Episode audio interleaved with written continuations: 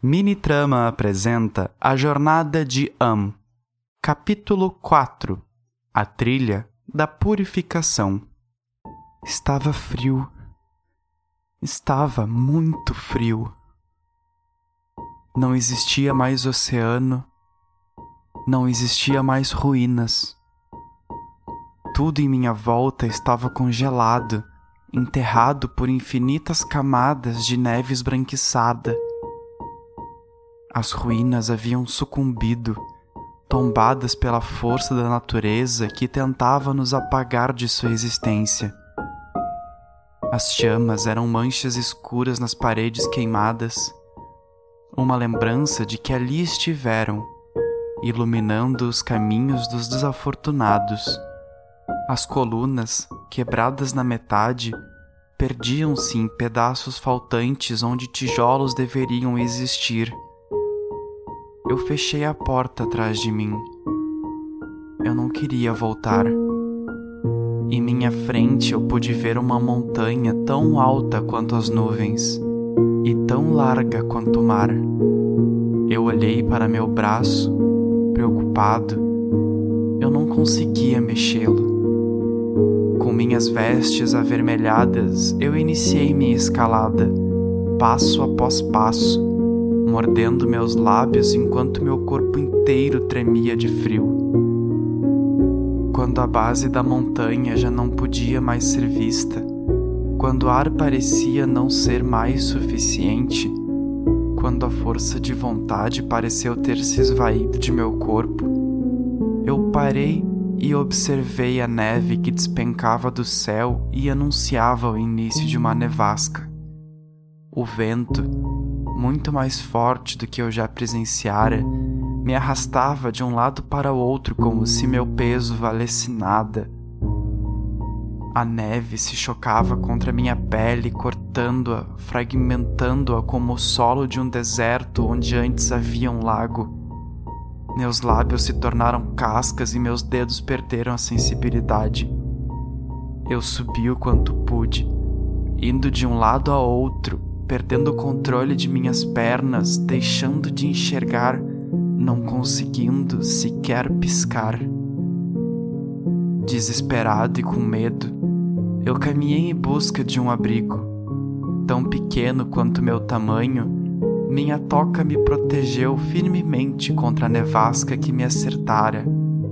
Ali eu me encolhi e me esquentei como pude, sentindo meu ombro doer minha cabeça latejar e meus dedos enrijecerem. Eu sabia que não podia dormir, mas meu corpo implorava por descanso. No estado de vigília, em pura sonolência, eu o vi se aproximar.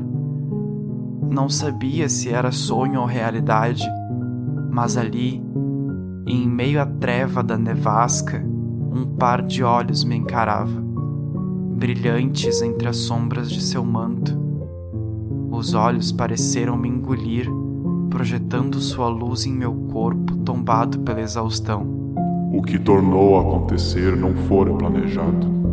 Sob a luz do pedido realizado, nós perecemos entre a realidade.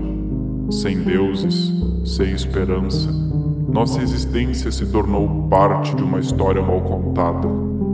Nós fomos desertados lembrados apenas como lendas que não fundamentavam uma verdade. Em nossos templos, ruínas em seu tempo, os guardiões esqueceram como nos reconhecer. Sem referência, sem carinho, nossas relíquias se perderam na corrente, afundadas em misérias sem uso para o atual. O tempo se tornou um inimigo, e sem sustento a natureza degradou-se da mente egóica de um servil, a corrupção para a alma de todos que viviam. Os campos secaram, as sementes racharam, a montanha escondeu-se em uma nevasca sem fim, sem acesso, sem trégua, uma eterna mancha nos mapas de sua civilização. Flores secaram e famílias pereceram. Nada restou como alegria mas como obrigação de uma vida acabada muito antes de de fato acontecer. Nas trilhas seguintes, a perdição do desespero, o sofrimento nunca purificado. Que o que conosco aconteceu não torne a acontecer. Ele me deixou depois de seu discurso, fusionando-se com a nevasca. Mas, assim como das outras vezes, eu enxerguei sua realidade, onde natureza e animais coabitavam a montanha em sinergia, banhados pela luz do sol, enquanto a brisa carregava o pólen das futuras gerações. Com os olhos semicerrados, eu duvidei do que podia ver, mas entre o delírio da história e a dor da hipotermia, eu pude ver a nevasca se acalmar com poucos flocos caindo sobre as dunas, eu me arrastei para fora de meu esconderijo, abrindo os olhos para o fim de algo que eu não sabia como havia começado. Em meu lado, atrás de meu abrigo, uma escada de pedra cinza me convidava a subir. Com desenhos circulares, ela se estendia até o topo da montanha pico recortado a vários metros de distância. Abaixo de mim, uma densa névoa encobria sua base. Uma parede de nuvens cujo sol não transpassava. Eu olhei para o topo e subi, sem conseguir mais pensar, sem saber como me mexer. Eu cheguei ao topo sem forças, sem controle ajoelhando-me no penúltimo degrau e apoiando-me no chão gelado, soluçando, sem conseguir abrir os olhos. Na subida, atacado pelo vento, eu caí diversas vezes sobre meus braços e pernas, arranhados, luxados, com machucados sobre o joelho. Eu já transcendia a dor que se espalhava pelo meu corpo, e sem coragem de olhar, eu segui na metade do caminho eu tombei de costas, podendo ver meu capacete rolar pela montanha até desaparecer por entre as nuvens. Sem proteção, meus cabelos tingidos de sangue e úmidos de suor enrijeceram com a temperatura negativa, enquanto a sensibilidade de minhas orelhas desapareceu, assim como as das pontas de meus dedos. No topo, apoiado sobre as rochas, Apoiado sobre as pedras, eu me observei uma última vez, com o corpo machucado, repleto de ataduras provenientes de minha capa destruída. Eu me preocupei com o sangue negro que tingia o tecido de meu braço perfurado. Meu braço machucado estava inchado, preto devido ao frio, tombando para o lado de meu corpo caso eu não o segurasse. Os dedos de minha outra mão tingidos da mesma cor, ainda se moviam, mas sem que soubessem ou sentissem o que estava sendo tocado. Trêmulo, eu levantei minha cabeça para enxergar ao redor de mim a ruína de minha jornada. Eu me levantei e com dificuldade caminhei, observando os sórdidos detalhes. Ali dentro já não havia mais nevasca mas sob o desejo inconsequente tudo havia perecido. As flores tortas, secas e rígidas, estalavam com a minha presença, ao serem pisadas e terem sua forma reduzidas ao pó. Os lagos que antes abrigavam as sementes estavam congelados, enterrando por suas correntes as sementes que jaziam arrachadas em seu fundo.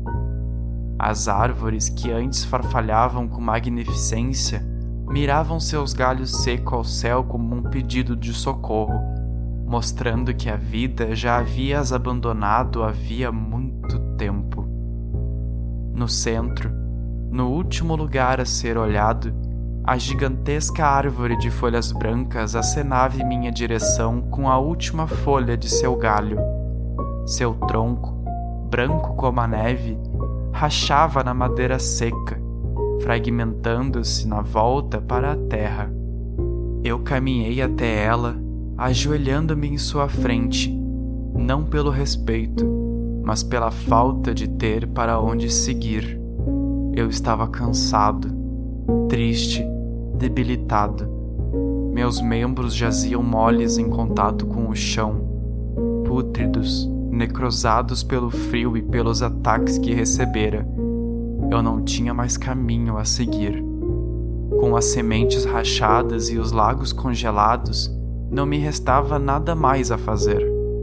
Nas visões, os Dis mostraram sua fonte de realizações, mas agora nada havia se fazer. Eu não conseguia acreditar no que acontecera, e sem esperança, como um último lapso de vontade, eu abri minha pochete e retirei o pífaro de bambu que jazia quebrado em seu túmulo. Eu não lembrava, mas ao seu lado um ovo de coruja jazia intacto, morno, protegido pelo calor de meu próprio corpo. Eu senti pena dele. Trazê-lo comigo significou sua morte, algo tão cruel quanto o que aqueles dois pretendiam fazer com ele. Mas eu coloquei-o de volta. Em minhas mãos, o pífaro jazia em duas partes, ainda verde, mas construído há bastante tempo. Ele me trouxera diversão, com sons que a floresta fazia, mas assim como a mim, o fim aguardava. Com dificuldade e usando apenas uma de minhas mãos, eu cavei um buraco em frente à árvore e o enterrei com as pontas para fora. Ali, os dois bambus se projetaram para o alto, pequenas crianças sob a sombra de um rei. Quanto a mim, eu me arrastei até o tronco da árvore e me aninhei, conformado com o fim que me aguardava, mas feliz com a jornada. Meu corpo inteiro latejou e uma onda de dor partiu de minha nuca. Eu fechei os olhos para nunca mais abri-los, mas com um pouco de esforço eu pude ver pela última vez. Eu olhei os bambus naquele cenário decadente e pedi uma última vez. Se eu, que nunca tive, consegui usar da forma que usei, mesmo que isolado e sem convívio, outras pessoas poderiam usufruir. No corpo das pessoas, a vontade de se comunicar, a empatia pelo outro, o surgimento de uma nova voz. Feliz eu fechei meus olhos para aqueles dois irmãos e me acomodei no tronco seco da grande árvore. Ali, agora, eu fechei os olhos pela última vez, tombando contra a neve ao encontro da escuridão.